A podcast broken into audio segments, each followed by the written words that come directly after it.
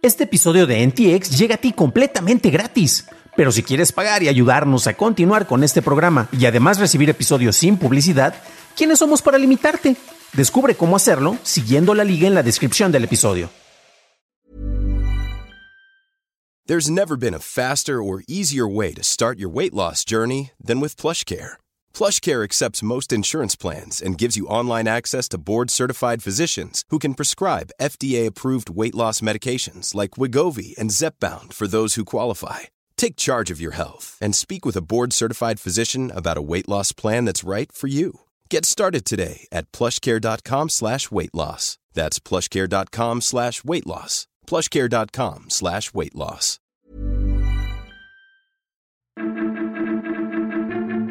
Llega el OnePlus 10T, detienen el desarrollo de un World of Warcraft para celulares y TikTok se asocia con Ticketmaster.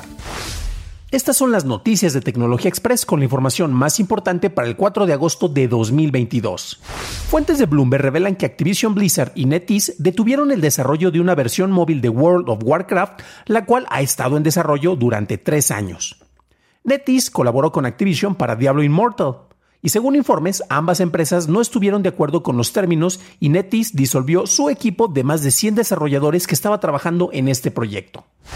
OnePlus presentó el OnePlus 10T a cuatro meses del lanzamiento del 10 Pro. La nueva versión es más económica, costando 250 dólares menos que su hermano mayor y cuenta con un procesador más rápido gracias a la incorporación del chip Snapdragon 8 Plus Gen 1.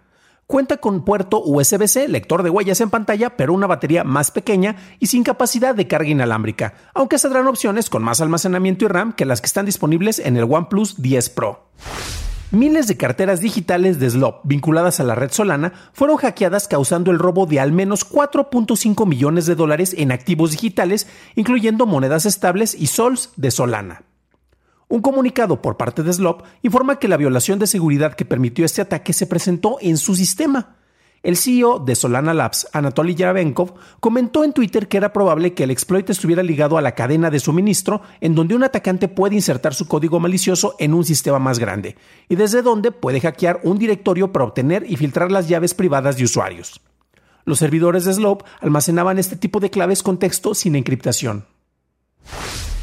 Mientras tanto, en España, un ciberataque de ransomware de origen ruso provocó que el Consejo Superior de Investigación Científica se desconectara del Internet los pasados 16 y 17 de julio. De acuerdo con el Ministerio de Ciencia e Innovación, este ataque no logró la extracción de datos, pero al ser detectado el 18 de julio, se iniciaron protocolos para control y resolución, por lo cual se desconectó el acceso a Internet a varios centros relacionados al Consejo para evitar que el ataque se extendiera. Ataques similares se han llevado a cabo en otros centros de investigación, como la misma NASA. Por lo pronto, una cuarta parte de los centros del CSIC han recuperado su conexión, mientras que se espera se restablezcan funciones en los próximos días. Pasamos a la noticia más importante del día, y es que Ticketmaster y TikTok colaborarán a lanzar una opción dentro de la aplicación que permite que los usuarios descubran eventos a través de TikTok y podrán comprar boletos para estos sin salir de la plataforma. Los creadores de contenido además podrán buscar eventos y enlazarlos en sus videos para direccionar la compra. Esta opción solo estará disponible a un grupo selecto de creadores, aunque esperan se expanda.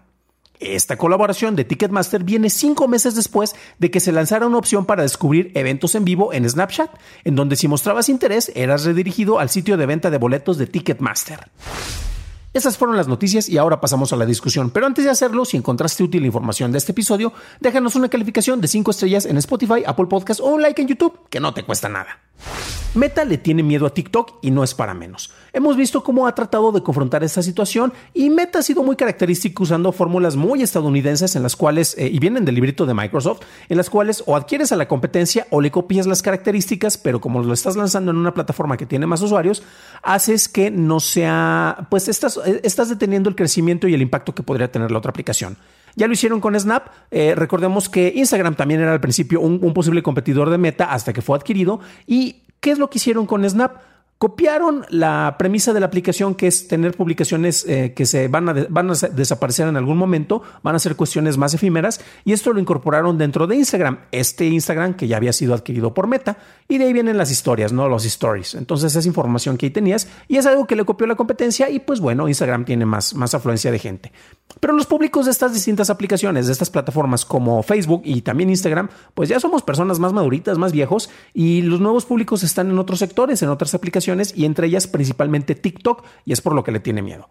Ya hemos visto distintos intentos en los cuales han estado copiando desde el manejo algorítmico, tratando de presentarte recomendaciones basadas o copiadas de mala manera de lo que hace TikTok, lo cual tiene valiosísimo en su algoritmo la, la, manera en la cual te está mostrando las distintas recomendaciones, adelantándose a lo que a ti te podría interesar y mandándote más contenido según es, eh, tus preferencias y el historial de visualización que tienes, alimentándote y adelantándose. Eso es lo importante. Antes de que tú pidas algo, TikTok ya te está presentando opciones y con eso está determinando qué es lo que te gusta y te interesa. En Instagram se hicieron unos cambios recientemente, eh, aparentemente no, no, iban a dar vuelta atrás, hasta que se generó ahora sí que un backlash o una recepción muy negativa. En este caso, Adam Mosseri tuvo que dar una explicación, casi casi diciéndoles, este, a ver jovencitos, antes de quejarse, cómanse sus verduras, porque estos son cambios que hemos analizado, estudiado, y pues Instagram se va a separar del manejo de imágenes y vamos a estar yendo un poco al video. También esto se había anunciado para la, versión móvil de la aplicación de Facebook, en el cual ibas a tener dos feeds. En uno te iban a dar recomendaciones de gente que no sigues y en el otro ibas a ver el contenido de personas que siguen. Y esto es copiando nuevamente de mala manera lo que hace TikTok. TikTok tiene cosas muy interesantes y esto lo hemos estado mencionando.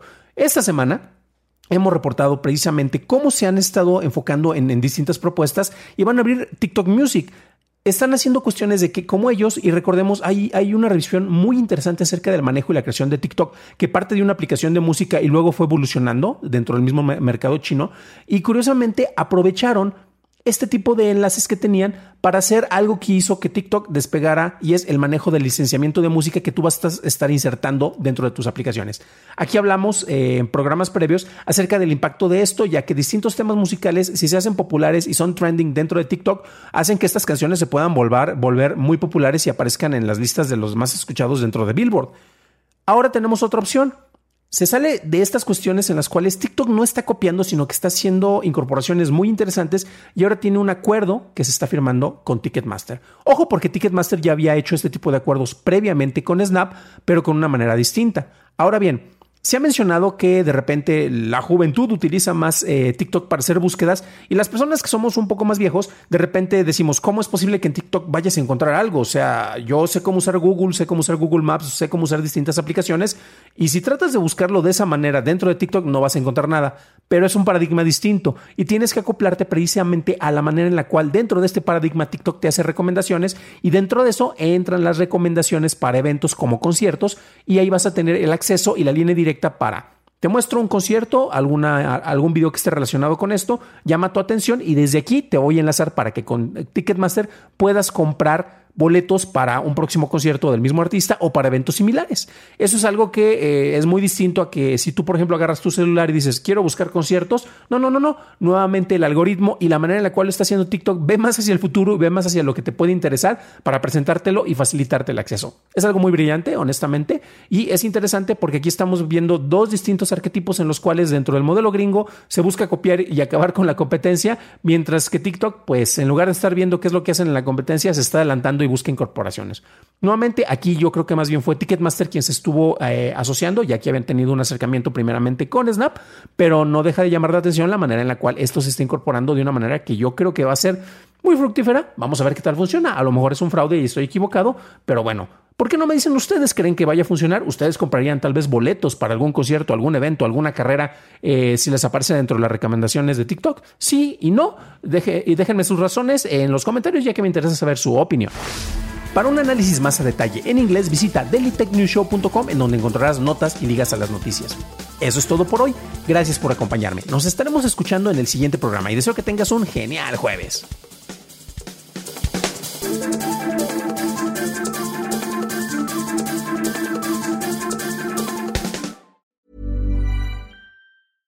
Hey, it's Paige DeSorbo from Giggly Squad. High quality fashion without the price tag. Say hello to Quince.